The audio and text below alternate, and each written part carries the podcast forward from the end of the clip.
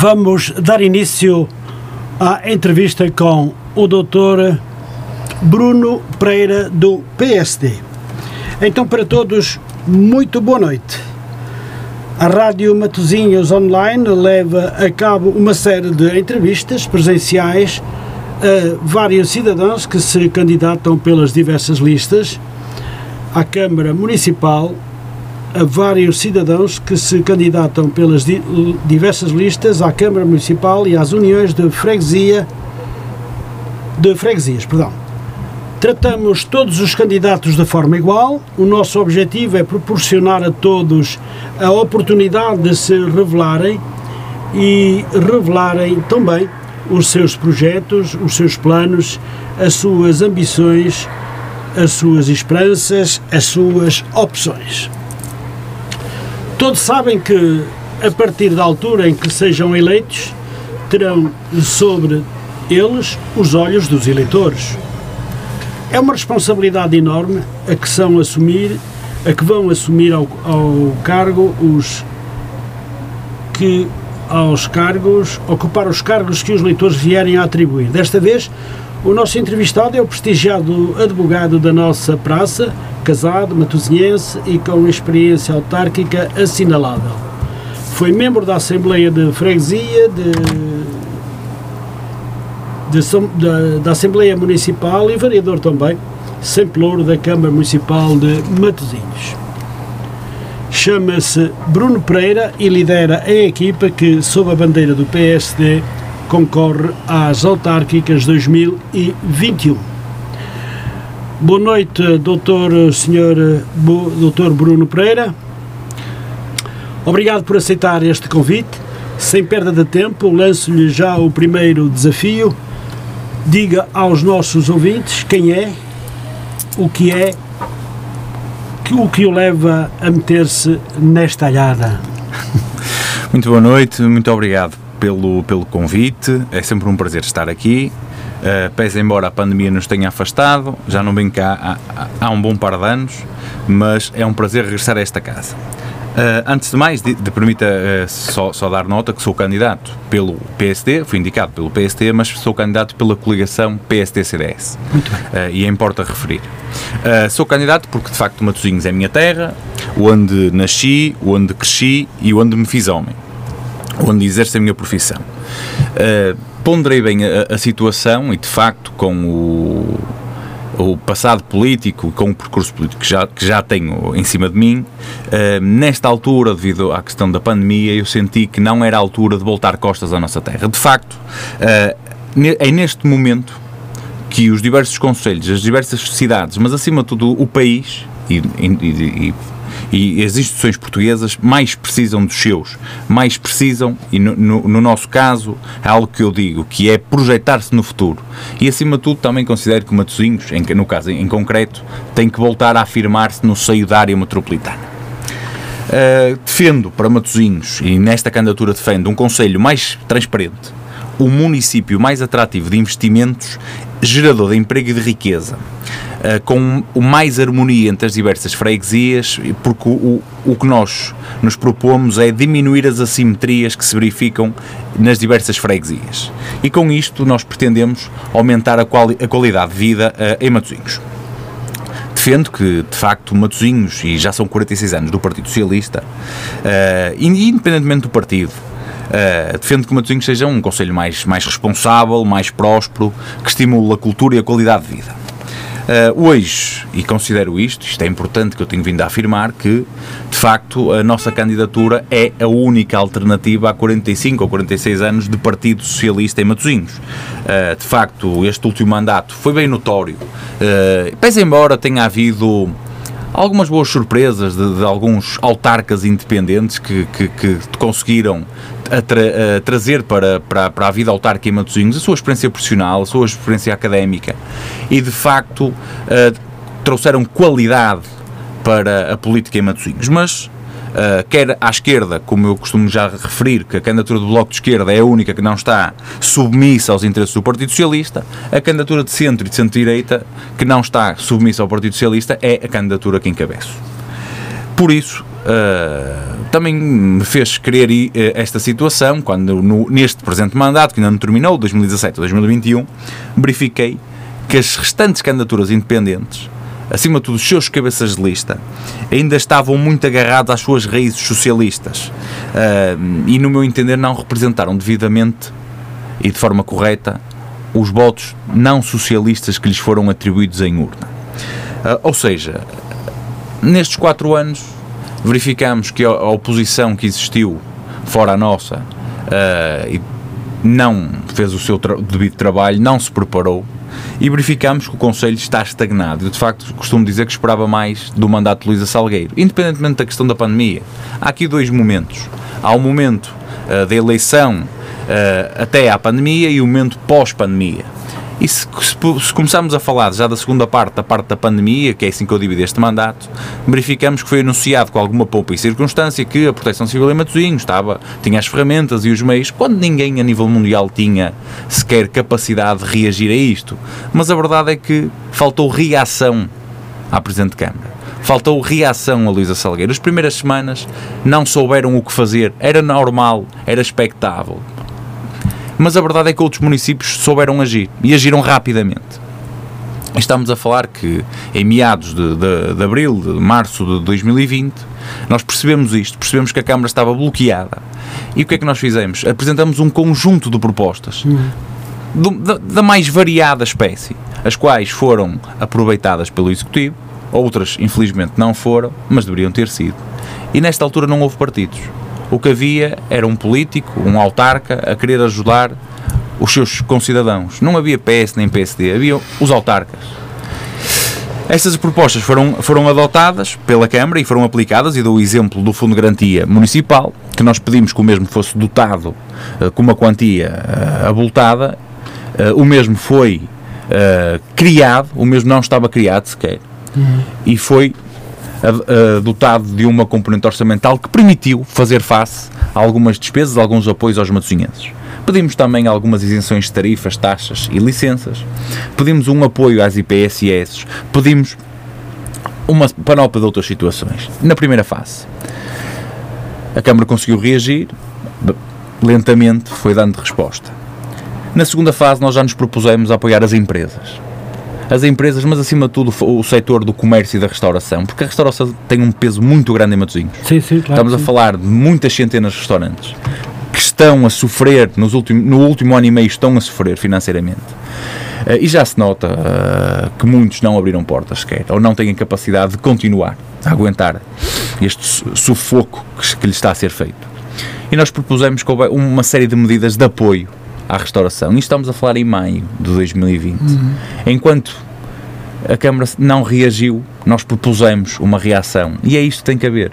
Nós temos de ser proativos e nós, neste caso, fomos. Apresentamos as propostas para que fossem aplicadas de imediato. Sendo certo que sabíamos que as mesmas seriam sempre em benefício de quem está no poder, mas acima de tudo o que nos interessa é o bem-estar da população, ajudar as pessoas. É isto que nos propomos. Claro. Na verdade, nesta segunda fase, Uh, continuamos na senda e, e pós-verão percebemos que iria haver uma crise a nível de emprego, que ainda, ainda só começou. E penso que a seguir a este verão será mais que terá um impacto maior e será mais catastrófica. Propusemos uma série de medidas no, no âmbito da economia e do emprego no final do verão do ano passado e as mesmas foram adotadas, outras não, infelizmente. Isto estamos a falar do segundo mandato de Luísa, que é basicamente gerir a pandemia, porque a obra foi muito pouca. Uh, alguns casos, acima de tudo na primeira parte do seu mandato, nos primeiros, nos primeiros anos, houve muitos casos que envergonharam e embaraçaram Matosinhos. Muitas questões, muitas dricas, muitas tricas, muitos conflitos e, acima de tudo, muitas questões judiciais. A Polícia Judiciária esteve em Matosinhos, muitas notícias na imprensa com questões de de benefícios a favor de familiares de Luísa Salgueiro, uh, questões no Porto Canal, a questão da realidade social, em que provavelmente se a Câmara Municipal de Matosinhos não pagasse aquela dívida da cooperativa, provavelmente hoje Luísa Salgueiro não estaria, não seria autarca em Matosinhos, não seria Presidente de Câmara, não teria tido as condições necessárias para ser considerada elegível perante a lei portuguesa para uh, ser Presidente de Câmara. Entre, eh, entre outro tipo de situações, acho que foi a primeira parte do mandato foi uma parte sem obra. Uh, em que não houve grandes investimentos, mas acima de tudo houve muitas dricas e muitas tricas. Uhum. E na segunda parte do mandato, fora a questão da pandemia, continuamos sem obra. É por isso que eu digo que Matosinhos se estagnou. Matosinhos de 2017 é mais ou menos o mesmo Matosinhos de 2021. E eu até acho que para pior. Fizeram-se algumas questões, e que tentou fazer, acredito, de consenso com, as, com todas as forças políticas. Fez, e perdeu-se aqui eh, a hipótese de fazer algo diferente, que era a revisão do, do plano diretor municipal. Que terá sido feito em 2019, penso eu. E aí houve uma falha fez aquilo que de facto já devia ter sido feito. O plano diretor municipal de Matosinhos era um, era um objeto muito antigo, era um, um PDM de primeira geração, eram, havia poucos no país, acho que eram um ou dois, uh, que, que, fossem dos anos 90. E Matosinhos, por, por, questões inerentes à perda de acesso a fundos comunitários, quis alterar o seu, o, o seu PDM. Mas fez-lo à pressa. Uh, nós fomos a única força política que votou contra. Alertamos para algumas situações, apresentámos soluções, mas acima de tudo uh, as outras forças políticas não souberam preparar-se para esta situação e não souberam perceber que era importante fazer um plano diretor municipal que preparasse a cidade para os próximos 30 anos. Não, o que fizeram basicamente foi um, um corte e cose daquilo que já cá estava, uhum. foi decalcar aquilo que já cá estava e mantiveram mais ou menos tudo igual. Com algumas questões de aumentos de impostos e diminuições de, de índice de construção, não só para promotores imobiliários ou especuladores, mas também para o cidadão individual que hoje pode ter uh, uma menor capacidade construtiva no seu, no seu terreno. E comparando hoje, fazendo a comparação com os outros municípios à volta, que estão a fazer alterações ao seu PDM, ou que já fizeram, com aquilo que eles propõem e com aquilo que Matosinhos propõe, nós ficamos a perder. A nossa cidade fica a perder na qualidade de vida e no, bem-estar da população não temos os espaços verdes que eles estão-se a propor a ter. Não temos uma série de componentes uh, culturais ou lúdicas, uh, nem que seja no seio da família, uh, ou, ou, até para os nossos mais idosos. Os outros conselhos estão a evoluir e Matosinhos perdeu uma hipótese de evoluir que é com o PDM. Foi uma má política. Muito bem, doutor, nós temos. Eu tenho aqui muitas questões para lhe colocar. Estarei aqui para responder. temos que terminar às 10 horas e meia. Vamos ver se daqui até lá conseguimos desenvolver todas as questões que eu tenho. Doutor, permita-me abrir aqui um parêntese. Nós, através da rádio, nas diversas iniciativas eh, que regularmente acompanhamos, ouvimos o que dizem os cidadãos sobre as mais variadas questões. Ficamos assim com uma imagem bem nítida da ideia que as pessoas têm sobre o desempenho dos nossos autarcas. Quero, por isso, antes de prosseguirmos, dizer-lhe que as referências que durante a entrevista eu faço espelham apenas o sentir da população. Não a subscrevo, nem deixo de a subscrever. Entende isto, doutor? Entende Sim, isto? perfeitamente, perfeitamente. Muito bem. Então, estamos entendidos. Pode, pode dar eh, uma opinião sobre esta questão minha? Ou Posso. Uh, não há muito para dizer, acho mais uma muito. introdução. É, acho. Exatamente. Esteja à vontade. Portanto, esta foi realmente uma das uh, situações que eu procurei uh, esclarecer, de forma a que todos possamos pensar que a rádio é independente e que recebe e fala com todos os partidos. A ideia que eu tenho, e daqui, do, dos anos que já o conheço e tenho por si muita amizade, Uh, sempre foi cordial e correto. E vou todos. continuar a ser. E sei que já foi alvo de algumas acusações, às vezes eh, considero-as injustas, pelo menos no que a mim me toca, não tenho razão de queixa nem nada a apontar. Muito obrigado. Eu, pelo menos, estou sempre à vontade consigo e mesmo na, em questões profissionais ou pessoais já, já estivemos juntos, não é? Sim, sim. Agora, claro. uh, isto comigo e com o PSD. Acho Uma que foi outra contradição que possa haver é da responsabilidade de quem o diz e de quem o faz. Eu sinto-me à vontade. Então, vamos a isto, doutor. O senhor é candidato do PSD, partido que na atual legislatura é a oposição que todos os detentores do poder ambicionariam. Porque muitos portugueses acham que a oposição não existe. Eu não digo isso. Digo que existe e existe, sim senhor.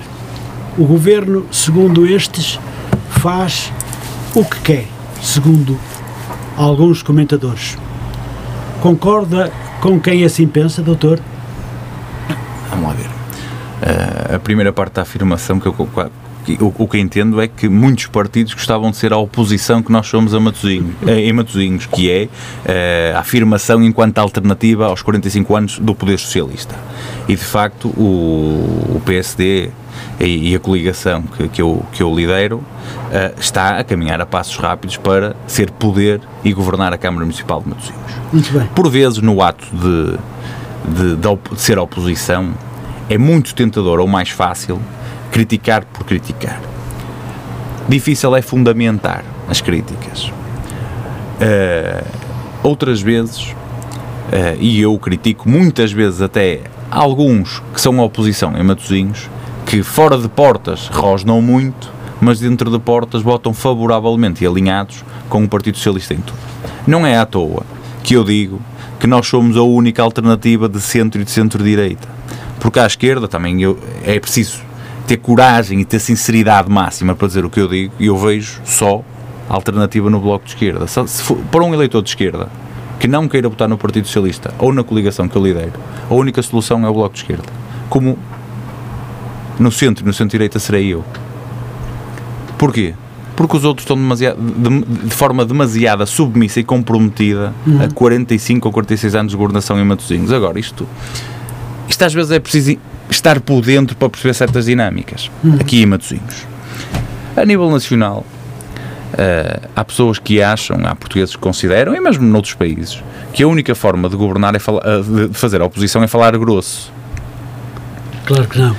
Já tivemos situações de quem falou grosso e teve bons resultados, e muitas outras situações de quem falou grosso e foi humilhado em urnas. Uh, acho que tem que haver um, uma mescla de tudo. Há alturas em que nós devemos fazer uma oposição mais forte, musculada, mais à bruta, mas acima de tudo, acho que nos tempos que correm, as pessoas estão fartas de, de política de, uh, à antiga, do falar grosso, da discussão. Eu próprio uh, não acho piada àqueles debates em que toda a gente fala por cima de toda a gente, que ninguém se entende e acima de tudo que não há consenso. Isso é desperdiçar uh, é desperdiçar o capital político social e, e, e, e desrespeitar também o erário público.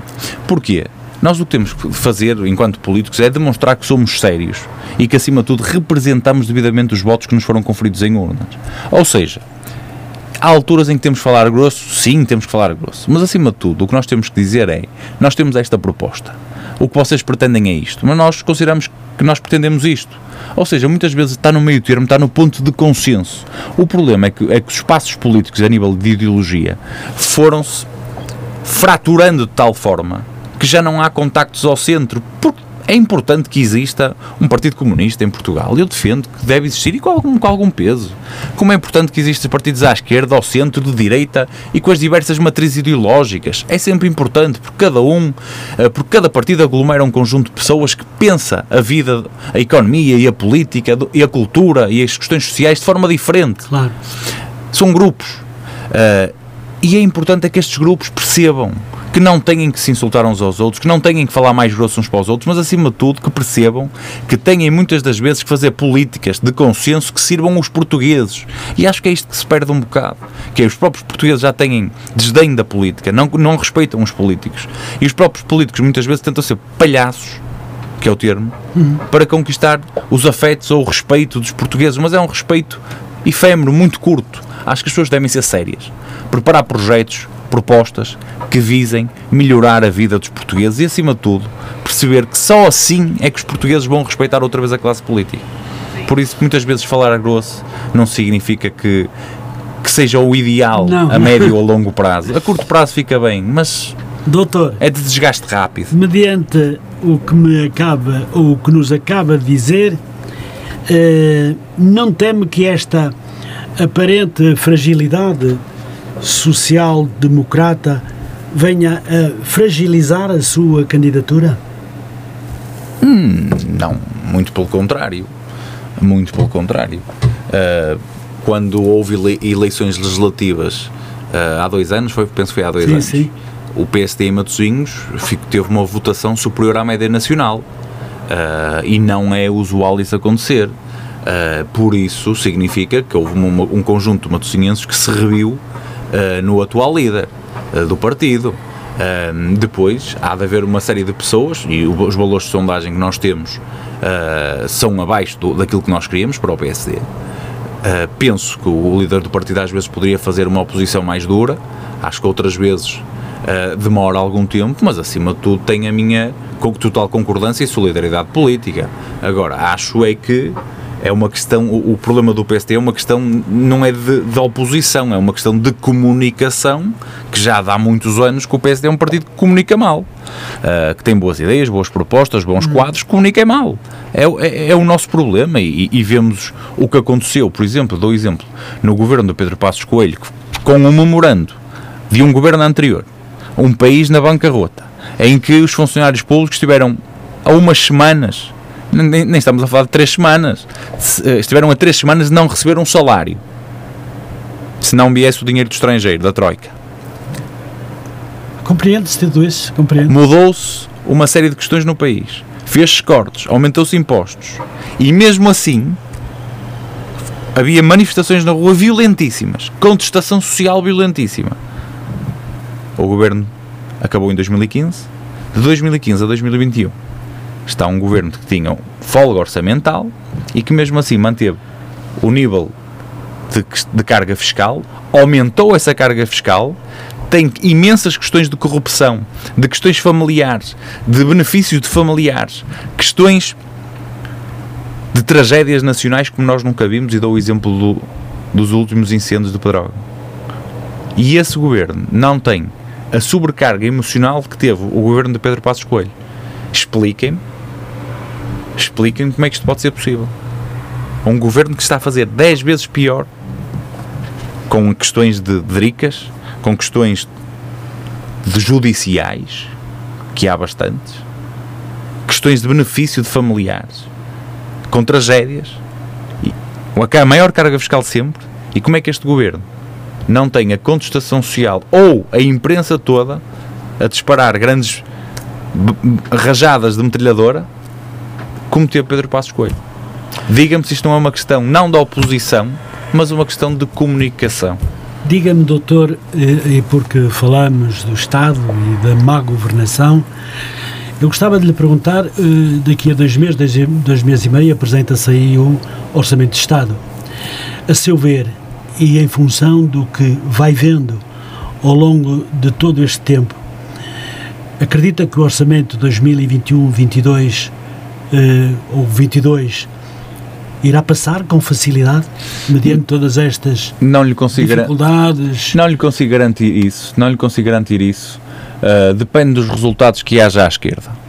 Uh, acredito que alguns partidos pequenos validem o orçamento como tem vindo a ser caso, o partido, os, os independentes que existem na Assembleia da República, que eram do Livro ou do Partido dos Animais.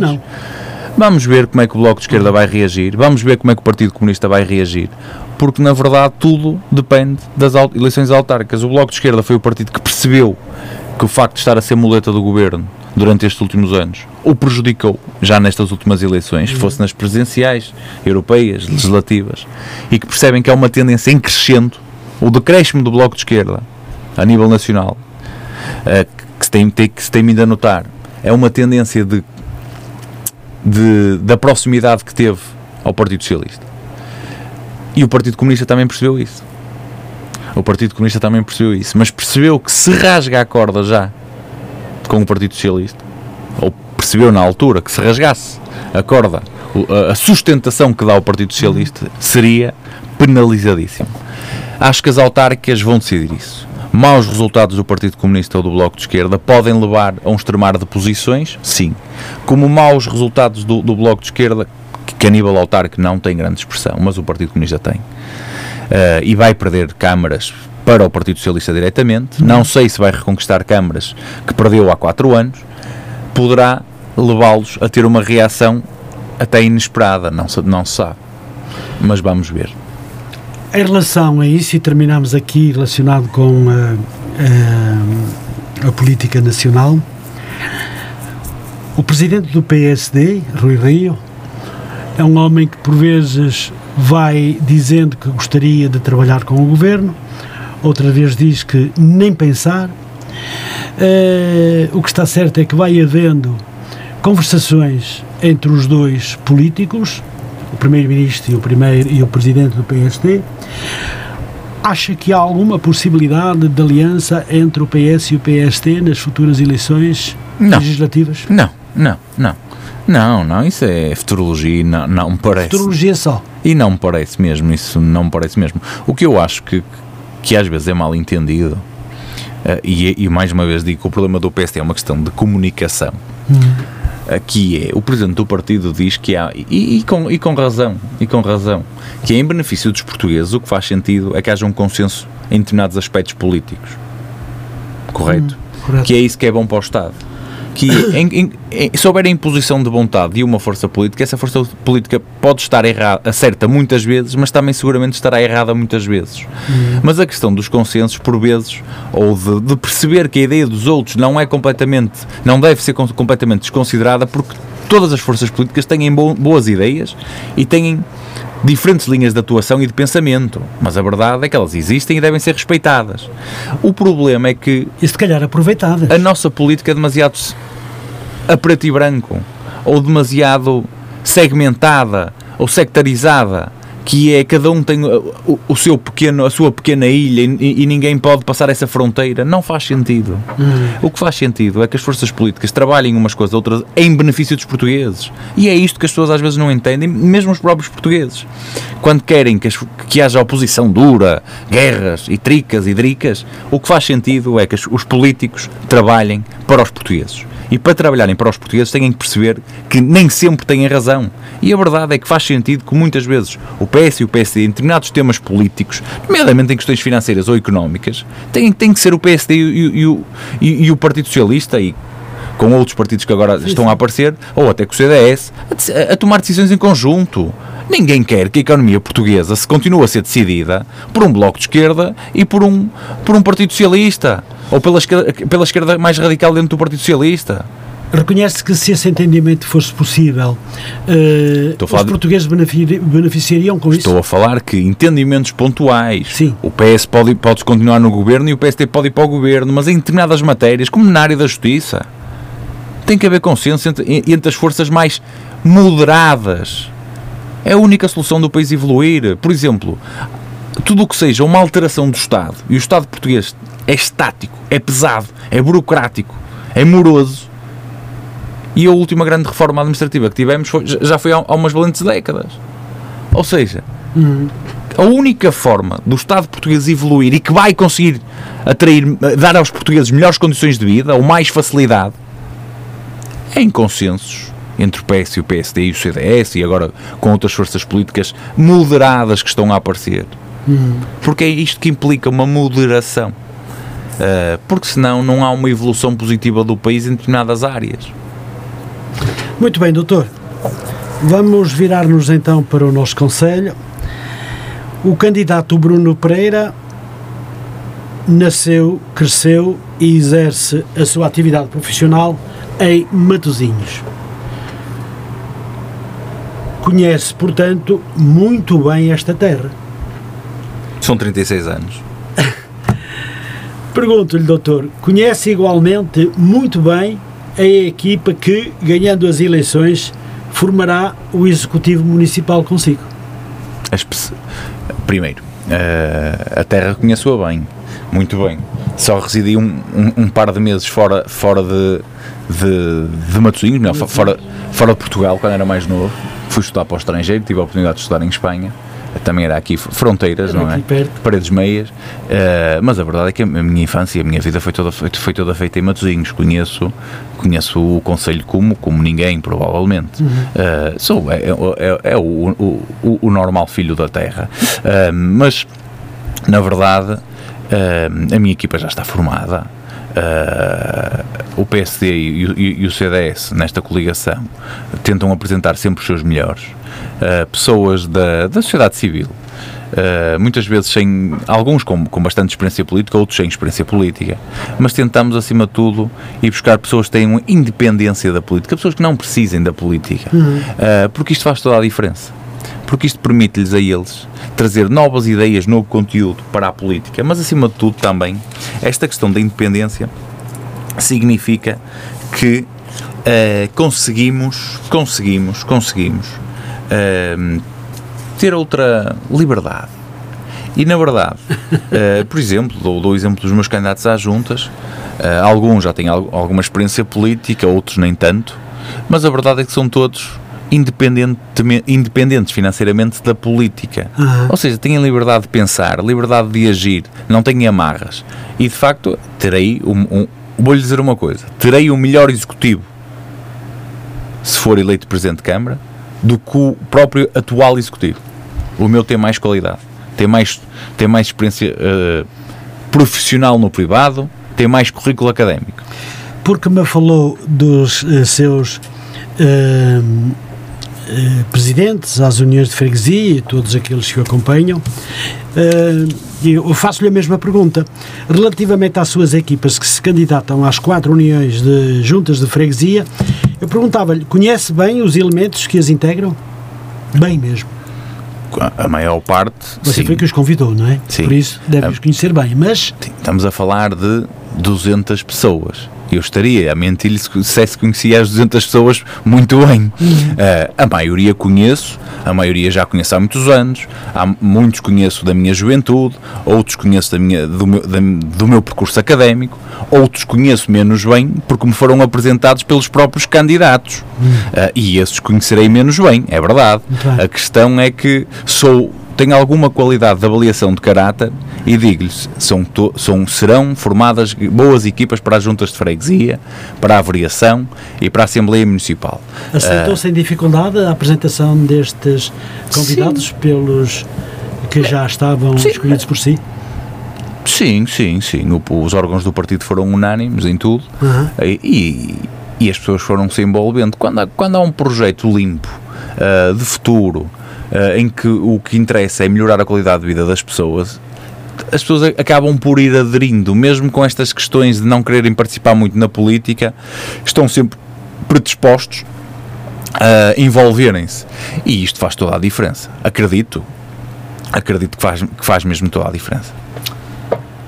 Se recordarmos um pouco eh, as últimas eleições e também eh, eh,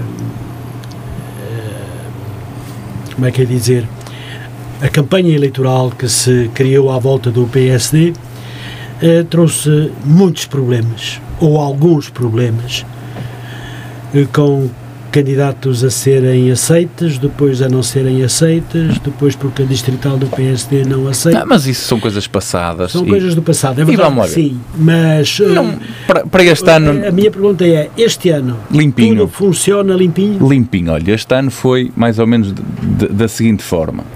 Uh, o PSD, uh, eh, vamos lá mas isto também é preciso fazer aqui uma retrospectiva. O PSD teve candidatos brilhantes nos anos 80 e nos anos 90. Uhum. Uh, e o PSD estava uh, segmentado, estava, tinha uma presença muito grande em famílias de Matosinhos, estava presente na, em Matosinhos. E conseguiu ter sempre muito bons resultados e estar próximo até da conquista do poder, a nível de autarcas, chegou a ter os mesmos autarcas que o Partido Socialista. Hum.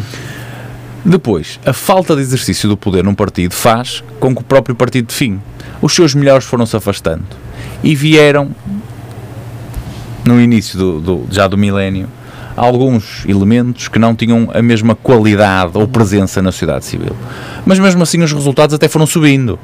Mas mais cedo ou mais tarde acabou por, por separar o trigo do joio e, e, e acabamos por ter ali uma série de maus resultados.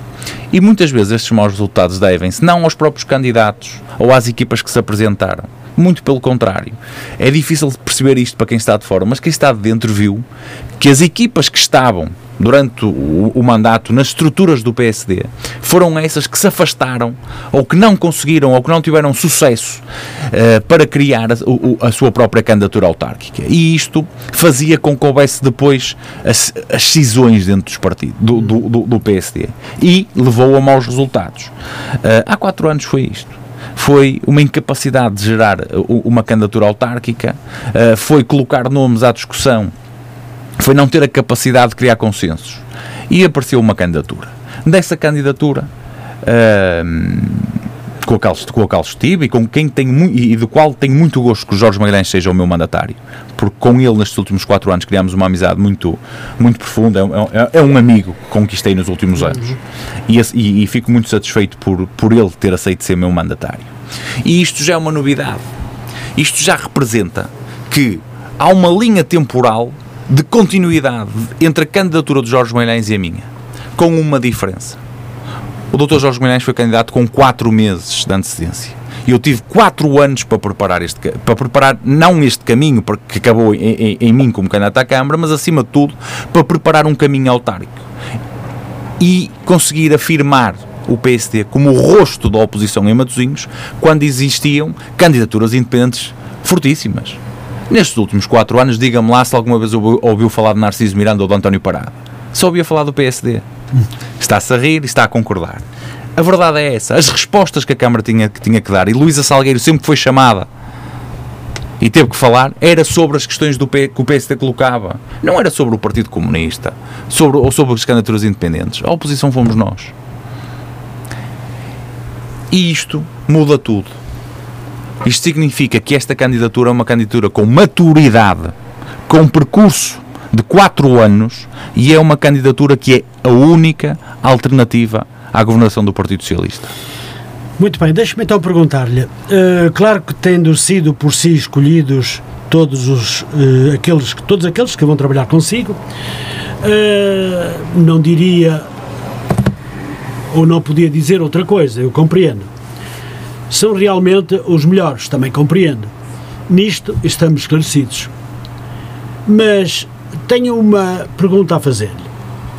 Quando pretendeu constituir as listas oficiais, teve alguma dificuldade em convencer as pessoas que convidou para o seguirem nesta cruzada? Não, nem por isso. Acho, acho, que a minha maior dificuldade, sabe o que é que foi? uh, primeiro é preciso sempre dar tempo às pessoas para irem amadurecendo as ideias. Sim. E, e, e, estes convites não surgem, obviamente, a um mês ou a dois. Alguns sim, outros não. Alguns são preparados a dois e a três anos. Há uma relação que se cria e que se vai, e que se vai fazendo um trabalho em conjunto. Temos aqui um problema que para a minha candidatura e para todas, e para todas as candidaturas, foi a questão da pandemia, que é hoje é mais difícil nós estarmos com as pessoas. Hoje notamos que é mais complicado conseguir reunir ou aglomerar, aglomerar muita gente na mesma, na mesma sala. Uh, ou seja, é a única dificuldade que tive, e eu e seguramente os outros, penso eu, penso eu. Uh, porque a verdade é que, repare, a minha candidatura não é uma candidatura feita há seis meses, como são algumas dessas candidaturas que andam aí a pular em Matosinhos não é uma candidatura que é feita sob pressão e que é uma panela de pressão e que mais cedo ou mais tarde vai explodir e vai ser o cada um para seu lado, que foi o que aconteceu nas últimas candidaturas independentes, que no dia da sua tomada de posse, enquanto autarcas numa Assembleia de Freguesia, se desfiliaram todos dos movimentos independentes. Porque estamos a falar do, do, do típico albergue espanhol, esta candidatura não. É uma candidatura que começou a ser feita há 4 anos, em que eu não sabia que iria ser candidata à Câmara, mas começou a ser preparada. É uma candidatura que nos últimos anos já estava a preparar os seus candidatos à junta, já estava a escolher os seus.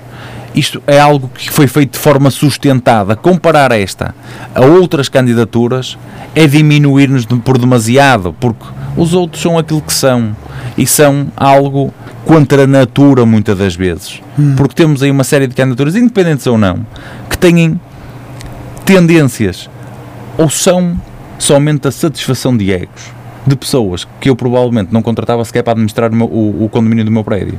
Precisamente, e um pouco nesse sentido, eu gostava de lhe perguntar doutor se já trocaram ideias, assentaram já planos, ajustaram já as tarefas que prioritariamente vão enfrentar já, claro. É, é, e se reparar um, um pouco da, da, da, nossa campanha, já, já começámos a dizer que é preciso apostar em determinadas áreas. A questão da promoção de matozinhos, a questão da transparência, a questão de, de atrair experiências na área da inovação e da sustentabilidade, a questão da mobilidade. Já, já estão por nós identificados uhum. alguns problemas, que, na nossa opinião, que são gravíssimos em matozinhos e que nós, nos propomos a resolver, como queremos questões de futuro e, e queremos potenciar Matosinhos para um Conselho de Futuro, pelo que Uh, obviamente que nós já temos um programa político, já temos as ideias, uh, tudo a seu tempo será libertado, como é óbvio.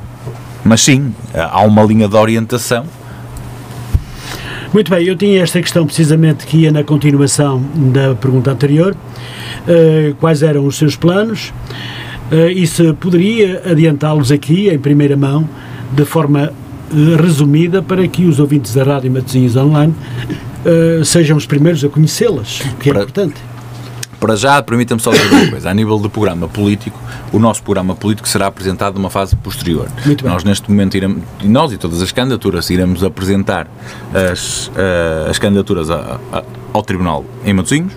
Uh, posteriormente, após a ratificação e a homologação pelo, pelo juiz competente, uh, iremos avançar no, noutro sentido. Uh, a nível do programa, do programa político, será apresentado posteriormente, como é óbvio. A nível de, de linhas orientadoras, eu permita-me, o, o, o, que é que eu pretendo para Matosinhos? Pretendo, primeiro, que o Conselho seja um Conselho amigo das famílias, das jovens famílias, das crianças e dos seus séniores. Uh, acho que a Câmara não deve ser somente um agente simplificador, mas deve também conseguir captar investimento para Matosinhos, investimento privado. E captar investimento privado o quê? A Câmara não vai ser um... O, o Presidente de Câmara deve ter um, uma visão empresarial sem ser um empresário. O que é que ele deve criar? Deve criar as condições a que os empresários se interessem por Matosinhos. E para isso o que é que nós temos de fazer? Temos que identificar, mapear e listar as vantagens competitivas que Matosinhos tem para oferecer em comparação com outras zonas da Europa, em comparação com outras cidades em Portugal.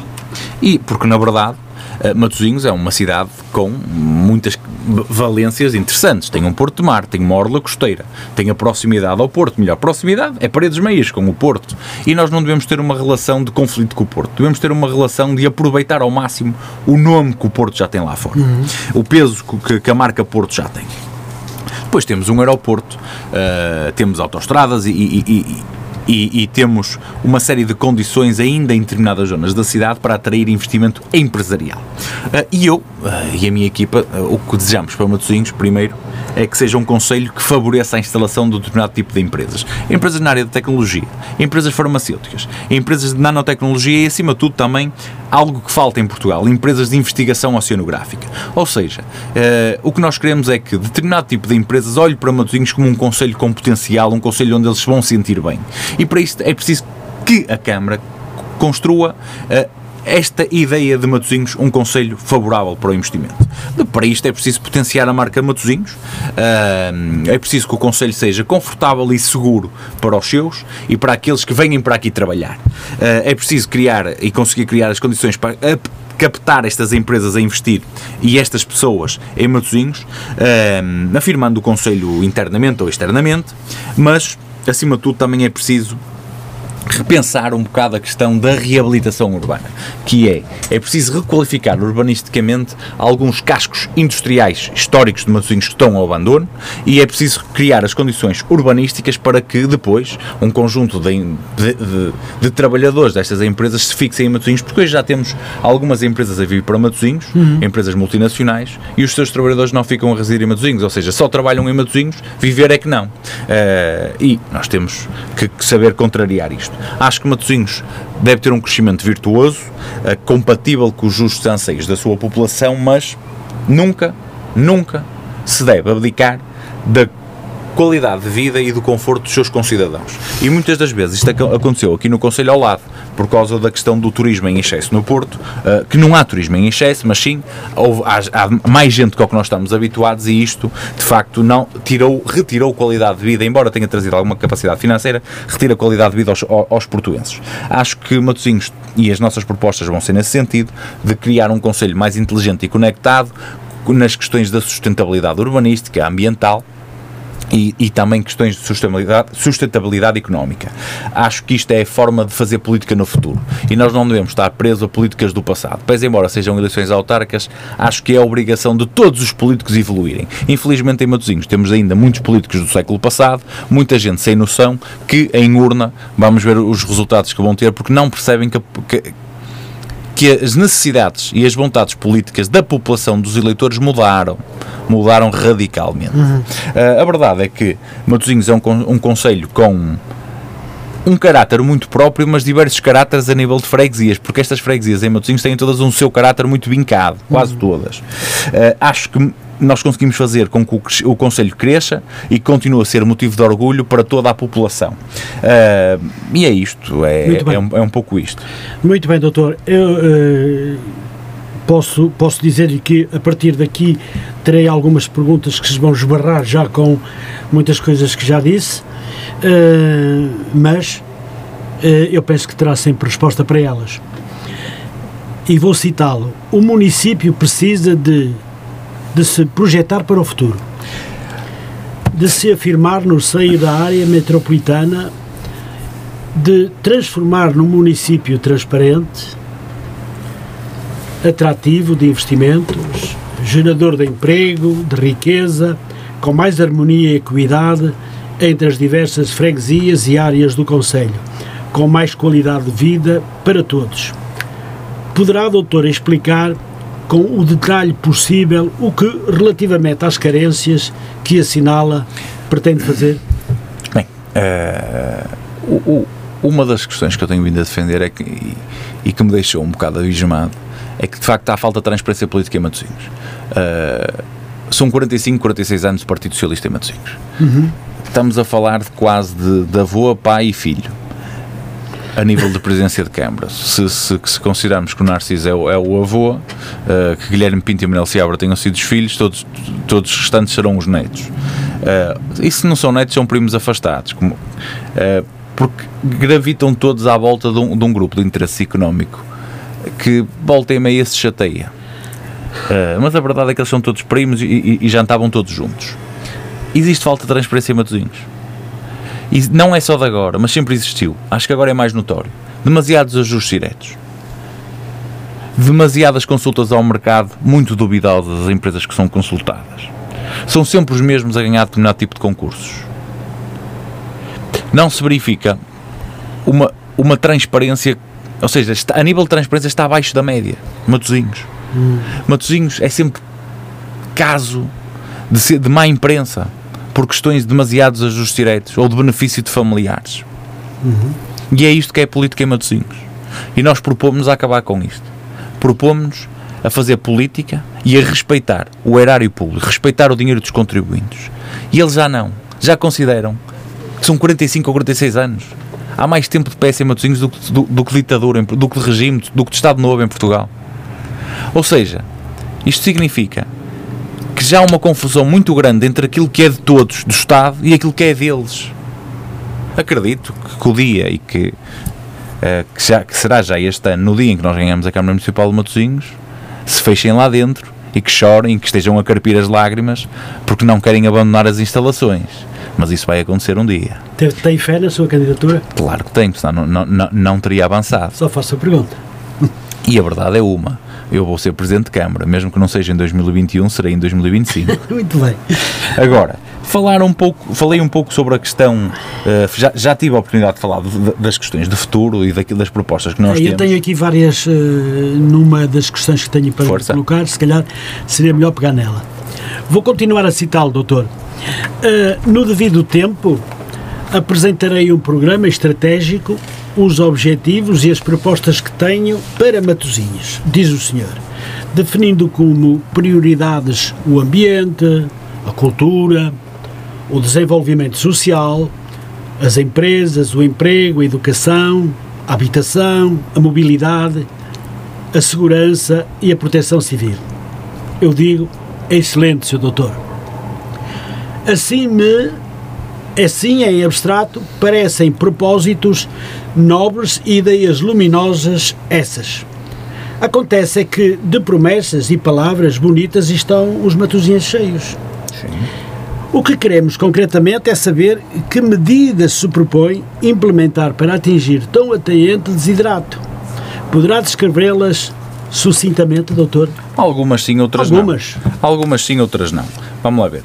A nível de propostas, o que nós percebemos foi, tentamos perceber foi quais os problemas para, que a cidade de Matosinhos padece. O Conselho de Matosinhos, em si, não, não só a cidade. Uh, tentamos sempre dar respostas específicas a determinados problemas, tentamos ser proativos para evitar que certos problemas aconteçam e propomos sempre às vezes com medidas pequenas e outras de maior escala.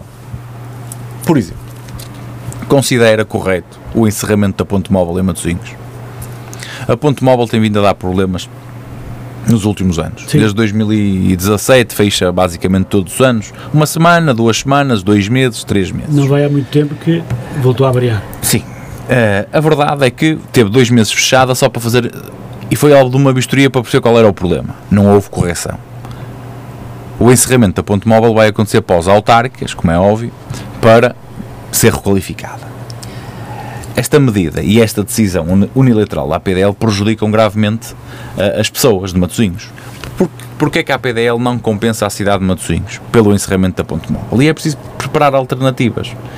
Enquanto nós criticamos este comportamento demasiado uh, demasiado uh, aguerrido, demasiado como é, cheio de si próprio da APDL, de considerar que eles é que decidem a vida de Matosinhos, uhum. acho que é isto, cheio de si próprio. A Câmara Municipal de Matosinhos é demasiado submissa, não critica, não diz nada. Deixa andar? Deixa andar. Uh, depois temos problemas de mobilidade na A28 a requalificação, a própria circunvalação. Dentro da cidade o trânsito é caótico, dentro do, das diversas cidades há problemas de mobilidade. As pessoas de Labra, uh, as pessoas de Parafita, as pessoas que estão meio em festa ou de Lessa do Baligo que pagam portagem se quiserem vir ao, ao, ao Hospital Pedro Espano pela autostrada. Ou seja, o que nós nos propomos é mudar estes, acabar com estes problemas de mobilidade e mudar um pouco esta lógica que existe em Matosinhos, que foi criada por este executivo e pelo anterior, uhum. que prejudicou gravemente a circulação rodoviária em Matosinhos. Mas acima de tudo, existem alguns investimentos que têm que ser feitos na área da proteção civil, na área da segurança. Alguns serão, uh, alguns já são públicos, outros serão, ser, serão por nós dados a conhecer na, na apresentação do nosso programa político. Mas, por exemplo, uh, tem que haver uma aposta na rede pré-escolar em Matosinhos, já para falar da questão da educação. Uh, nós devemos criar novos parques infantis, espaços de lazer e jardins para tornar uma, Matosinhos uma cidade amiga das famílias. Muitos já foram feitos. Eu, eu em Matosinhos, se me falar assim de muitos, eu conto dois ou três. Nenhuma mão. Na União de Freguesias, quer a Senhora Dora Senhora Aqui à, à nossa volta existem dois. Mas começar a olhar para, para o resto das freguesias não existe. E nós temos que perceber que Matosinhos é um conselho de velocidades diferentes e que também nós nos propomos, e que também nos propomos, a reduzir as assimetrias que existem, que existem entre as diversas freguesias. Por exemplo, continuam a existir falhas na, na recolha de lixos em Matosinhos. Hum. Já foram mais graves, mais notórios, mas a verdade é que com a revisão do, do, do, anterior PDM, a Câmara Municipal de Matosinhos perdeu uma oportunidade de urbanisticamente preparar a cidade de Matosinhos para ser mais sustentável e de forma mais eficiente conseguir fazer a recolha do, dos seus resíduos sólidos. Uhum. Uh, ou seja, Matosinhos perdeu uma, uma, uma, possibilidade de evoluir para o século XXI. Continuamos a ter em Matosinhos uma recolha de lixo dos anos 90, quando já podíamos estar a fazer uma recolha de lixo muito mais evoluída, ou muito mais evoluída tecnologicamente, que acabaria por, por, por favorecer uh, o dia a dia dos matosinhos e a sua qualidade de vida. O que é que propunha nesse sentido? Ser, estas propostas serão apresentadas mais à frente, como é Muito é óbvio. Bem. Depois, temos aqui algumas questões e que dou, dou no âmbito da proteção civil. Uh, Matosinhos é dos conselhos mais perigosos do país. Uh, Matosinhos é considerado o segundo conselho mais perigoso, com o índice de perigosidade mais elevado do país. Primeiro é Sinos, depois é Matosinhos. Porquê?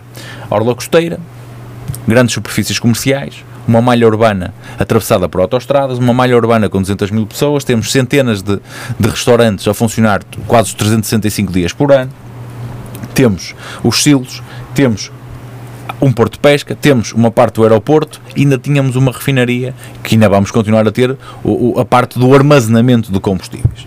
Por esta, por esta panóplia de razões, Matosinhos é, é o segundo conselho mais perigoso do país. Uh, a nossa proteção civil foi muito mal gerida, temos excelentes corporações de bombeiros, já muito envelhecida, o seu equipamento, e a nossa proteção civil teve um corte, uh, foi riscada no, pelo, pelo, pelos últimos executivos, ou seja, não havia uma boa relação da Câmara Municipal com as proteções civis. Este mandato, na verdade, essa relação foi melhorada, foi, foram admitidos e foram e, for, e, for, e ajudaram as corporações uh, com, a com, não é com a aquisição, mas acima de tudo com o aumento das suas equipas de homens. Mas a verdade é que a nível de equipamentos para os níveis de perigosidade de Matosinhos, Matosinhos continua a ter um déficit de equipamento, seja no equipamento de proteção aos próprios bombeiros, de equipa equipamentos de proteção individual para o uso do bombeiro, como nos veículos de combate a incêndios. Ou seja, tem que haver um esforço da, da Câmara, da sociedade civil ou da Câmara a, a apoiar-se na sociedade civil e envolver a sociedade civil para ajudar estas corporações de bombeiros, mas tem que haver este esforço a nível da aquisição de novos veículos, de novos equipamentos de proteção individual para melhorar a qualidade de atuação dos próprios bombeiros porque nós de facto temos uma frota muito envelhecida em uhum. Matosinhos, muito, muito envelhecida. E estou a dar aqui pequenos exemplos Sim. que é para perceberem às vezes como é que isto se faz. E depois tem que haver uma melhor gestão da programação cultural em Matosinhos. Eh, eu não, não, não tive a oportunidade de falar da cultura em Matosinhos, mas olhe, a cultura em Matosinhos bate naquilo que eu lhe disse, que é na falta de transparência. Ainda vamos a tempo. É, Vamos, mas já não vamos a tempo de evitar os gastos supérfluos, de evitar a despesa uh, demasiado onerosa uh, que este atual executivo tem com alguns setores da cultura em Matosinhos. Uh, que de facto poderiam ser muito melhor geridos e nós propomos a fazer essa gestão de forma correta. Dou um exemplo. A Casa de Arquitetura e a Orquestra de Banda de Jazz de Matosinhos, que são fantásticos e que têm um potencial incrível, que não estão a, saber, a, a, ser bem explorados por atual executivo, pese embora tenham sido criados por eles, na verdade, nos últimos três anos, receberam, a título de subsídios da Câmara Municipal, 6,5 milhões de euros nos últimos três anos, ou seja, desde 2018, sendo certo que pelo menos um ano e meio vivíamos em período de pandemia, o que significa que se não fosse a pandemia recebiam que 10, 10 milhões de euros neste período? Não sei. Tudo de portas fechadas, tudo parado e recebem 6,5 milhões de euros. Isto é brincar com, com o erário público. Isto é brincar com o erário público. Mas aí ficou, foi destapado e ficou ao, ao de nu, por assim dizer, de, ficou cru, uh, uns elefantes brancos que nós temos. E de facto percebemos que o Partido Socialista só sabe gerir a despejar milhões. Porquê? Porque o dinheiro não é deles. O dinheiro é de todos. Um, ehm, depois, uh, este dinheiro não é gerido, é a Câmara que subsidia, mas este dinheiro não é gerido pela, pela, pela Câmara Municipal, muito pelo contrário. Criaram associações privadas para gerir estas instituições. E a Câmara o que faz é, é a Câmara que subsidia. E a própria Casa da Arquitetura é uma associação privada na qual a Câmara Municipal de Matosinhos não tem qualquer dedo. A Câmara Municipal de Matosinhos não controla, nem controla a Câmara Municipal de Matosinhos, nem o Tribunal de Contas. Hum. Ou seja, não há um órgão legalmente habilitado a fiscalizar uh, o que lá dentro se passa, como uh, a Casa de Arquitetura, por ser uma associação privada, não está uh, ao abrigo, ou melhor, não está sobre o regime das regras da contratação pública. Uhum. Pode fazer o que quer enquanto que se fosse o município, o município já tinha que responder perante o Tribunal de Contas e já tinha que responder perante o Código da Contratação Pública. Então acha que trabalham na ilegalidade essas Eu não acho que trabalhem na ilegalidade, acho que foram criados com esse propósito. Acho que estas associações privadas foram criadas para fugir à fiscalização e ao controle político, mas acima de tudo também para fugir ao controle do Tribunal de Contas e do Código da, da Contratação Pública, ou seja, fazem lá dentro o que querem recebem o dinheiro do Estado e fazem lá dentro o que querem. Ao contrário das empresas municipais que estão sempre uh, sobre alguma vigilância e têm um controle da legalidade sim, muito sim. apertado. Claro. E é isto que é Matosinhos. Matosinhos nos últimos anos é retirar poderes à Câmara Municipal, esvaziar a Câmara Municipal, criar associações privadas e digo, são associações privadas, não empresas municipais, que faz toda a diferença, sim, porque essas têm o mesmo regime, mais ou menos, que a Câmara Municipal e estas associações privadas fogem totalmente ao controle e à fiscalização pública. Isto é uma forma pouco transparente de estar na vida política e, acima de tudo, é uma forma pouco transparente de, de, de gerir o erário público, de gerir o dinheiro de todos. Cito pela última vez, doutor, um programa assente na defesa da transparência e do rigor da gestão municipal sem o recurso sistemático aos ajustes diretos, sem concurso, sem consultas ao mercado, em que parecem ser sempre os mesmos os beneficiados e que a Câmara paga mais caro do que deveria, a seu ver.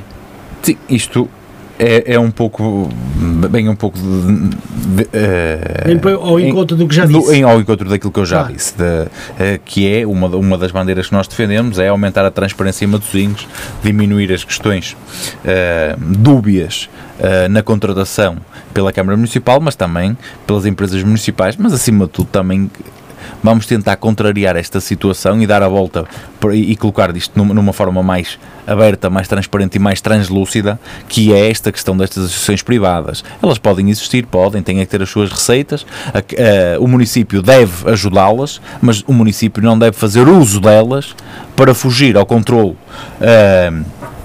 Da, do Tribunal de Contas e das regras da contratação pública, ou seja, nós criar transparência em Matosinhos é criar as condições para que todas as atuações da Câmara Municipal, uh, todas uh, as ações que são feitas pela Câmara Municipal ou que não são sendo feitas pela Câmara Municipal, deveriam ser feitas pela Câmara Municipal, uhum. sejam totalmente transparentes e fáceis de entender ou fáceis de escrutinar. Muito bem. Doutor, o seu slogan de campanha reza assim: O futuro é agora. Receio não saber interpretá-lo com o necessário rigor.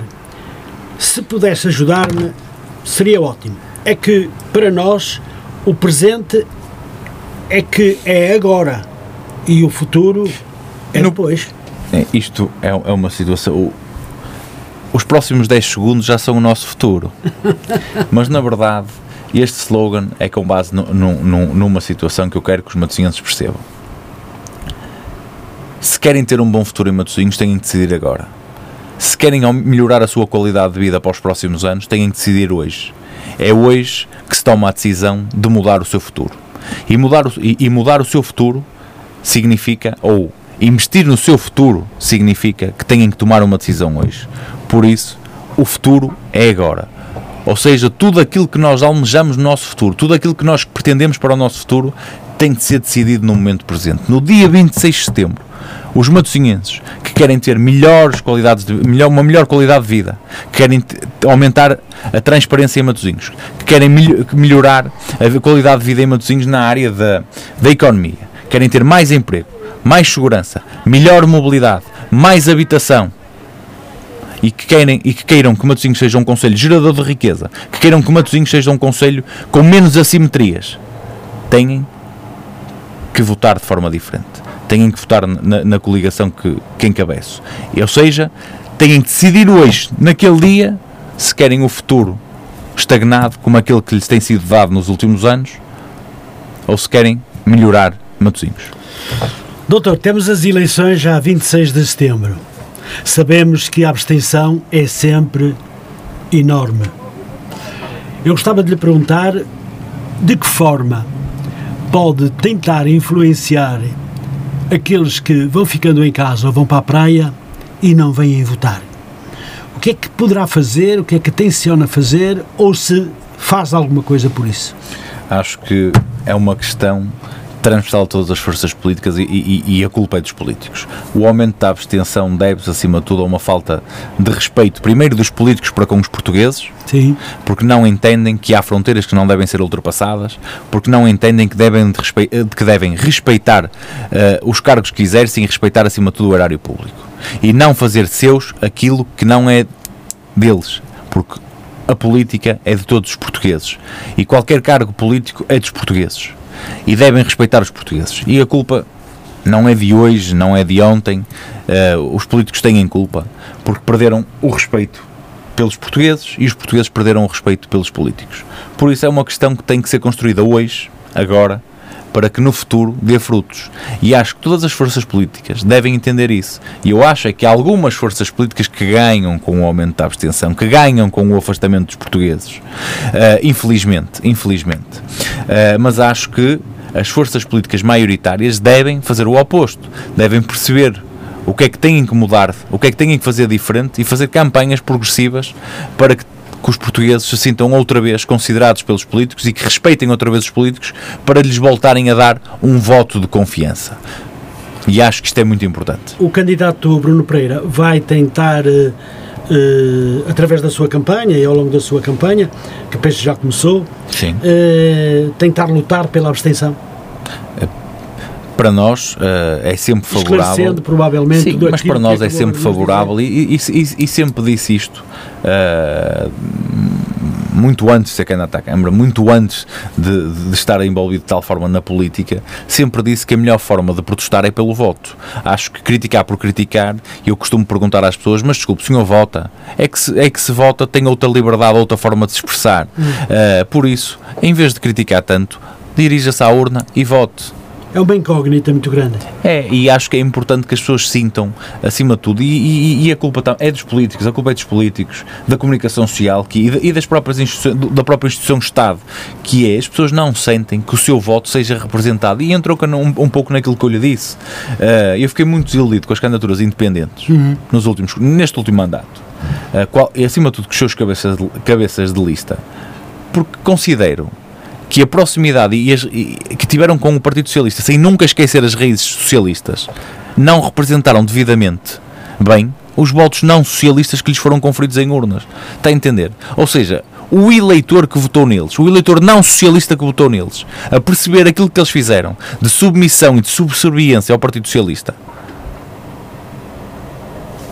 vai no futuro provavelmente vai, pode vir a ser abstenção que é os políticos desconsideram os votos dos eleitores. Isso é um erro. O doutor, como político eh, e porque é candidato à Câmara, também se sente responsável por esta abstenção? Uh, obviamente que sim, mas acima de tudo, eu na, ainda sou política há pouco tempo. Uh, agora, acho que as gerações anteriores são as principais responsáveis. Mas, segundo sei, parece ser um bom político. Ah, muito obrigado. Isso Há gostos para tudo, há gostos para tudo. Mas foi muito simpático da sua parte. Muito obrigado. Muito bem. Doutor, penso que conhece os programas da concorrência.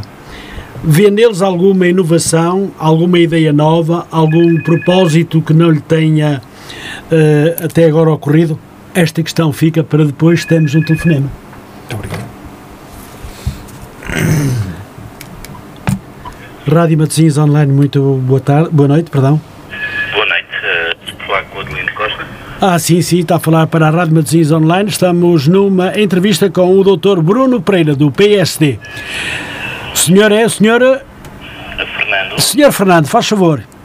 Eu queria apenas, boa noite também para o Dr. Bruno Pereira, uh, já também felicitar o Sr. Eh, Adelino Costa. Muito obrigado, boa, boa noite programa que, que está a transmitir neste momento. Também felicitar o Dr. Juninho Convidado deste. Queria apenas colocar, se calhar são, são muitas, mas uh, quatro perguntas uh, ao, ao Dr. Bruno, Bruno Pereira, que, que, está neste momento uh, como convidado. Primeiro, há pouco falou sobre o problema da ponte móvel e, e como tem tido estas uh, interrupções uh, neste momento ao, e, ao caso de encerramento. Primeiro vou fazer uma pergunta. Uh, na candidatura do seu presidente, do, uhum. já estou a chamar presidente, peço desculpa, do seu Bruno Pereira, qual é a solução que o partido pretende para esta, para esta situação do, do encerramento ou não encerramento da manutenção, porque para haver manutenção poderá ou não haver encerramento de ponto, temporário ou não, mas tem sempre que haver algo que se tenha que fazer pelo ponto.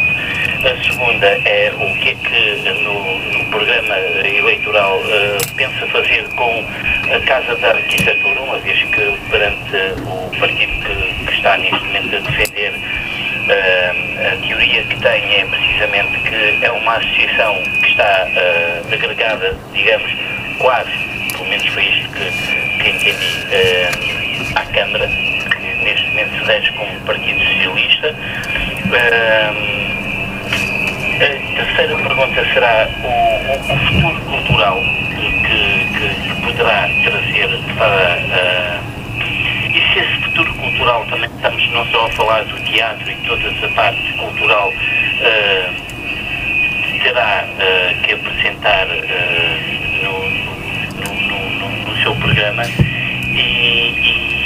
quanto à abstenção que foi a última coisa que, que, que, se falou praticamente, não foi a última, foi uma das penúltimas. Uh, se acha que possivelmente o povo em si não vai votar na, na, na, nas eleições precisamente porque descrê das falsidades que os, os propostos, uh, neste caso governantes, que se propõem, uh, depois quando chegam ao poeiro, ou seja, quando chegam lá às câmaras ou aos governos ou ao outro lado, uh, esquecem-se daquilo que fazem anteriormente, ou seja, as promessas que fazem anteriormente.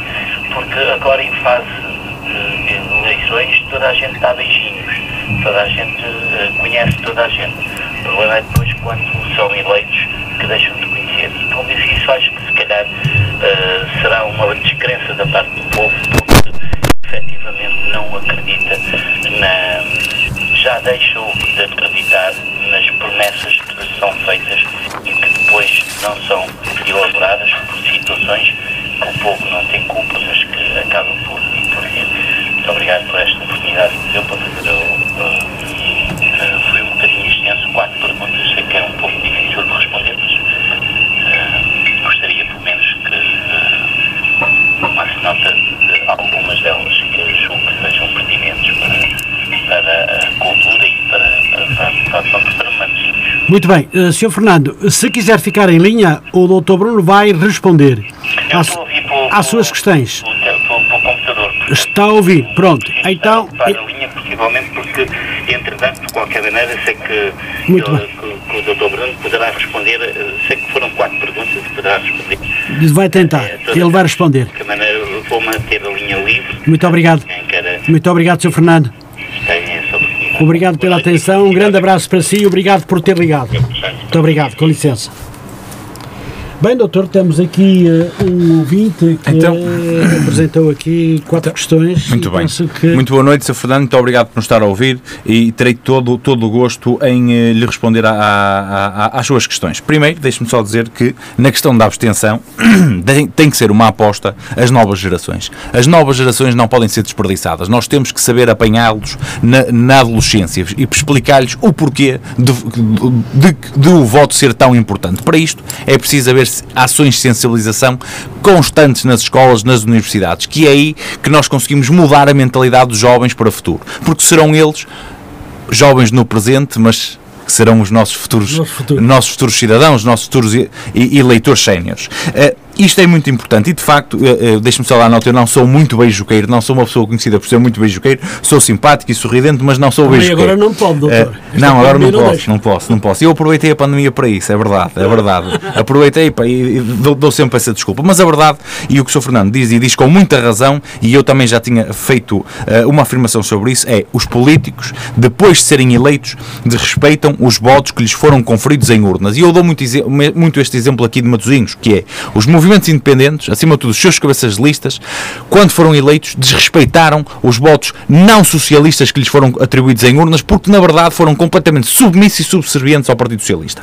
No que toca a questão uh, da cultura do, do, no nosso programa eleitoral irá ser abordada a questão da cultura, como é óbvio, Matosinhos já é uma terra que tem tradições na área da cultura mas que hoje é uma terra que está a perder a tradição cultural nas freguesias, na pequena, na pequena escala, ou seja, a questão micro, e está a ser feito um investimento muito para determinados setores elitistas próximos do poder municipal, eh, com os quais nós não nos estamos a rever. Ou seja, a Casa de Arquitetura, que o PSD, diga-se na verdade, esteve contra durante muitos anos. Hoje damos a mão ao palmatório e percebemos que foi de facto um excelente investimento, mas que não pode ser gerido desta forma. Não pode ser gerido de forma despesista. E na verdade, o que eu acabei de dizer é muito importante, que é assumir um erro, que é algo que nós estávamos contra, conseguimos perceber que é de facto um bom investimento para Matosinhos, que pode vir a ser uma âncora para, Matosinhos. Contudo, porque é que ainda hoje, em 2021, 90% dos matosinhenses desconhece o que lá é feito? 90% dos matosinhenses provavelmente nunca ouviu a banda de jazz de Matosinhos a tocar. E deveriam ter ouvido. Na verdade, o que nós nos propomos é gerir de forma mais eficiente com menor custo, de uma forma mais racional e, acima de tudo, a fazer com que a cultura, este tipo de cultura, chegue a todos os matosinhenses. Porque é, acima de tudo, aos jovens também que nós temos que chegar. Nós temos que fazer com que os jovens se interessem por determinado tipo de, de atividades, seja culturais, seja musicais, seja desportivas, para que lhes, lhes consigamos potenciar no, um, um, melhor futuro, para que os consigamos proteger de algumas vicissitudes que, em que alguns vão cair. E é isto que é fazer política. É perceber que a cultura, que o desporto podem servir para potenciar os jovens de Matosinhos. Uh, Deixa-me só dar nota que da, da, sua última questão, que, da, melhor, da primeira questão, que vai ser a última a quem eu vou responder, uh, a qual eu vou responder, que é sobre a questão da ponte móvel. Uh, a ponte móvel avaria todos os anos desde uh, 2018. A Ponte Móvel, nos moldes atuais, uh, foi uh, criada em 2007. Penso que é, é, é 2007. Uh, e esta Ponte Móvel, nos últimos anos, está completamente ao abandono. Quem circula a pé na ponte móvel percebe isso. Eu já tive a oportunidade de o fazer só para perceber o grau de abandono a que a ponte móvel se sujeitou. Ou seja, não houve requalificações, não houve manutenções. E a verdade é que a ponte móvel esteve fechada dois meses com um, um, uma uh, com um, uma penalização muito grande para as pessoas de Matosinhos e, acima de tudo, para as pessoas que vêm do, do norte do Conselho, de Labra, Prafita, Lessa da Palmeira. Isto foi altamente gravoso para a população. E, na verdade, a PDL nenhuma compensação deu ao Conselho Portal e, nestes dois meses, a única coisa que fizeram foram estudos para verificar qual o problema. Não procederam sequer à requalificação da ponte móvel, a mesma continua com o tabuleiro é, num péssimo estado. Uh, não sei se tem as condições de segurança necessárias para uh, determinado tipo de veículos circularem naquela uh, infraestrutura, mas a verdade é que esteve dois meses parada, fechada, uh, em que os matosinhenses, em que a vida dos matosinhenses foi altamente prejudicada e a PDL não sabe compensar matosinhos. Sendo certo que por questões eleitorais a ponte móvel só será requalificada e alvo de uma grande intervenção posteriormente às eleições autárquicas, porque na verdade o Partido Socialista pela primeira vez colocou uma administração na APDL totalmente militante do Partido Socialista e o PSD já esteve diversas vezes no governo e nunca fez isso. Fazia sempre uma administração, nomeava sempre uma administração da sociedade civil com os melhores que Portugal tem para oferecer. O Partido Socialista colocou lá só os seus militantes. E esses perceberam a gravidade da situação da ponte móvel estar encerrada, pelo que a sua requalificação só será efetuada posteriormente às autárquicas. Não sei, e vou ser muito sincero, se uma terceira travessia é a solução. Nós temos a ponte móvel e passado 500 metros temos a ponte que liga a 28. Será possível aumentar a ponte A28? Sim, é. Já falei com quem desenhou e projetou a ponte, a ponte A28. E a mesma foi projetada para ser desmontada a qualquer momento ou aumentada a qualquer momento. Hum. A ponte móvel terá que ser alvo de uma requalificação.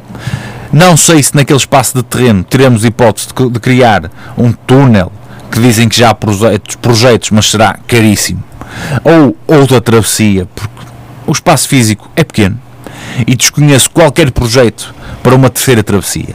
Eu estaria a mentir se dissesse que defendo uma terceira travessia.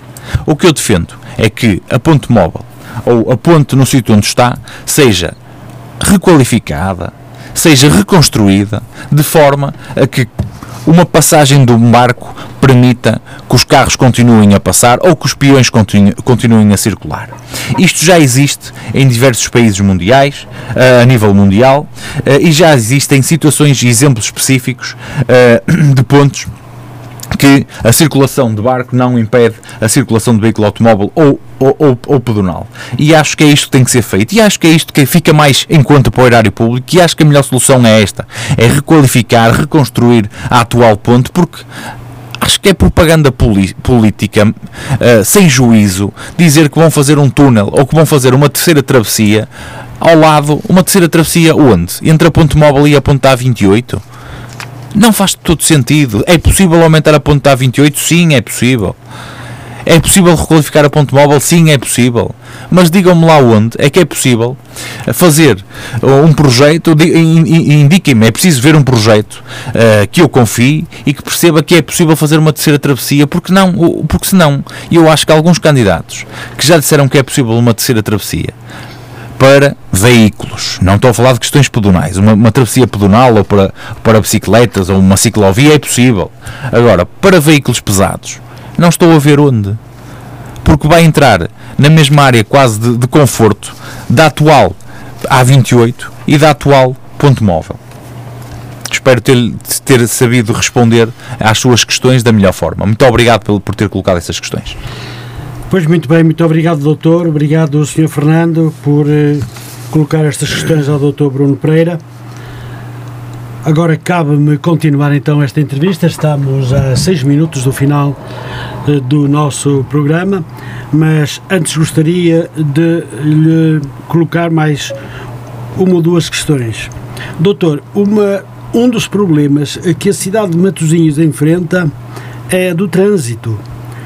O senhor tem na manga alguma solução que resolva este flagelo que desespera quem por cá circula de automóvel?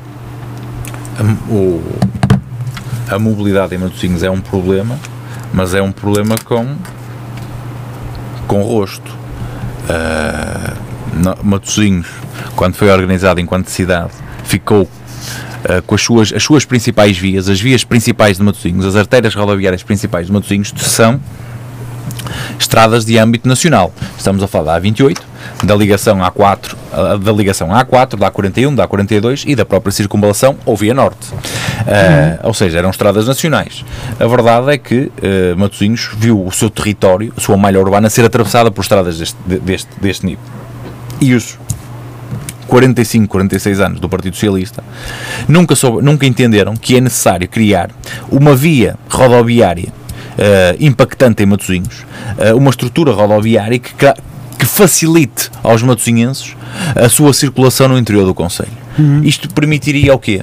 Que quem vem de fora de Matosinhos usasse estas estradas principais, mas os próprios matosinhenses conseguiam usar outro tipo de infraestruturas rodoviárias e não ser massacrados com o, o, o, as filas de trânsito uh, ou o para-arranca que existe em Matosinhos. Depois houve outros erros e muito se deve, nomeadamente, ao atual executivo e ao anterior. Uh, isto tem rosto, tem rosto e alguns são recandidatos à presidência da Câmara Municipal de Matosinhos. Uh, ciclovias mal feitas. Uh, que causam transtorno uh, ao trânsito, uh, sentidos únicos, vias que, que, eram dois sentidos que foram alteradas para sentidos únicos, passeios que foram alargados sem sentido, estacionamentos que foram criados sem sentido. Ou seja, houve um, um erro a nível urbanístico em Matosinhos, um erro a nível de, de, de, entender qual era a cidade de futuro e de perceber a cidade. Uh, que levou ao aumento do, do, do fluxo, ao, ao aumento uh, do, do, do, do, dos engarrafamentos em Matosinhos, é esse o termo. Na verdade, também não houve uma aposta correta no transporte público, porque o que, é que, o, o que é que está aqui em cima da mesa? É que o transporte público de passageiros uh, poderá ser, poderá ser de uma forma muito mais eficiente e eh, as nossas propostas vão ser apresentadas dentro em breve. Eh, e nós contamos apresentar soluções uh, dinâmicas, soluções uh, inovadoras no âmbito dos transportes públicos, uhum. que sejam amigas do ambiente, é claro, porque hoje também é importante ter esta, esta noção. Uh, acho que a Câmara de Matosinhos, nos últimos, melhor, os 45 ou 46 anos do, do, do PS em Matosinhos, não acautelaram devidamente, por exemplo, a expansão do metro em Matosinhos, e estamos aqui a falar da ligação da Senhora da Oração Média em Festa, que iria atravessar uma zona densamente com uma, com uma grande densidade populacional, o que permitiria fazer não só uma requalificação urbanística daquele, daquela zona do Conselho, como, acima de tudo, libertar uma série de, de, de cidadãos para o uso diário do metro, evitando deslocações, quer em autocarros, quer em, em, em viaturas particulares. E isto. Uh, iria criar melhores condições de mobilidade. Mas, acima de tudo, é, é, há outras questões que falharam. Matosinhos tentou, há uns anos, criar a, a, a, ligação ferroviária e gastaram lá quase 7 milhões de euros. Uh, 6,5 milhões de euros para uh, iniciar a, a, linha ferroviária de Leixões com, com, o transporte de passageiros, e estamos a falar em 2009, 2011. Uhum. Gastaram mais 300 mil euros para fazer um estudo para encerrar uh, a linha ferroviária, que é preciso gastar 300 mil euros para, para, para, para, para elaborar elaborar um estudo uh, que entenda uh, o encerramento da linha quando a linha não tinha ninguém uh, e, e, e, qualquer qualquer qualquer cidadão normal iria entender que aquela linha não foi viável por uma razão. Não fizeram os apiadeiros necessários, ou seja, entrava-se em Leixões, saía-se em Irmesinde e parava-se em Salmed, ou seja, não havia, nas zonas mais urbanas, nas zonas com densidade populacional, não, não esqueceram-se esqueceram-se. Hum. Na altura, Guilherme Pinto dizia que a culpa era da CP, a CP uh, eh, dizia que a culpa era, era, era, era, da Câmara Municipal e andámos nisto. Na verdade, é que gastámos 7 milhões de euros por um capricho foram 7 milhões de euros que foram gastos em 2009 e 2011 por um capricho. Enquanto que nós defendemos, por exemplo, a abertura da linha ferroviária ao transporte de passageiros por uma razão. É, que serve para compensar um não investimento numa linha de metro em determinadas zonas da cidade, sendo certo que estas linhas já existem e não são aproveitadas e têm que ser, obviamente, aproveitadas, porque estamos a falar uh, de uma diminuição do rodoviário, uma diminuição da carga ambiental e isto são políticas de sustentabilidade futura, sim. Muito bem, doutor, já estamos em cima da hora. Vamos uh, aproveitar e fazer mais cinco minutinhos para duas perguntas. Força. Eu gostava de lhe perguntar, vamos falar novamente da mobilidade. Uh, acha que ali nos produtos Estrela, onde tudo chega e tudo para, e que faz com que a A28 fique completamente uh, inundada de carros, o que é que, a seu ver, seria preciso fazer para aliviar este flagelo ali no, no isto é, isto é na rotunda dos produtos dita dos selos. A primeira coisa a ser feita, e, e, e, mas que nem bem nesse sentido de beneficiar, que é entender a circunvalação já não é, já não é uma estrada nacional, já não é uma, uma via de âmbito uh, nacional, já é uma via muito mais habitacional hum. uh, hoje do que era nos últimos anos. A reconversão da. A, a circunvalação tem que ser requalificada a sério. Uh, diz respeito a quatro municípios, há infraestruturas de Portugal também, e tem, têm que perceber que a, habita, uh, que a circunvalação da rotunda dos produtos Estrela para baixo é mais zona habitacional do que zona uh, que já foi zona empresarial. hoje, fazendo isso, irá na mesma criar afunilamentos, mas é importante criar condições e, qualidade de vida para aquela zona da, da, da cidade. Primeiro ponto. Segundo ponto, a 28 a única solução que existe uh, passa por, primeiro, diminuir a entrada de veículos de, de, mercadorias em determinadas horas do dia. Isto já é feito em diversos países. Os países envolvidos já perceberam que só assim é que faz sentido, que é, num determinado período do dia, veículo pesado entra. Noutro período do dia, veículo pesado não entra, o que significa que em horas de ponta, nos períodos que nós consideramos horas de ponta, hum. os veículos pesados de mercadoria não entram, ou entram antes ou entram depois. E isto iria aliviar o trânsito. Primeira questão. Segunda questão que é muito simples, que é a questão dos pórticos. Então nós construímos uma série de saídas para outras zonas, A41, A42, a ligação A4, que saem da A28 mas protejamos todas.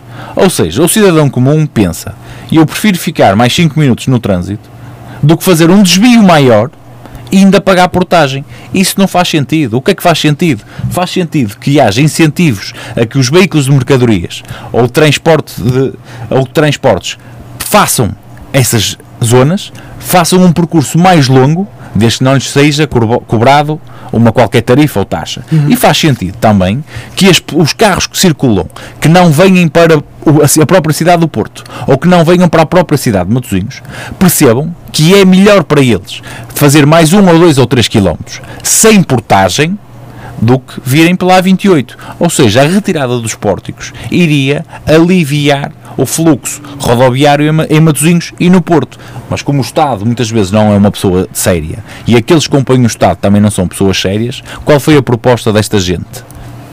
Criar pórticos na BCI, taxar a BCI e taxar a entrada da A28, uma parte, já nem é entrada, é taxar a A28 dentro de Matosinhos.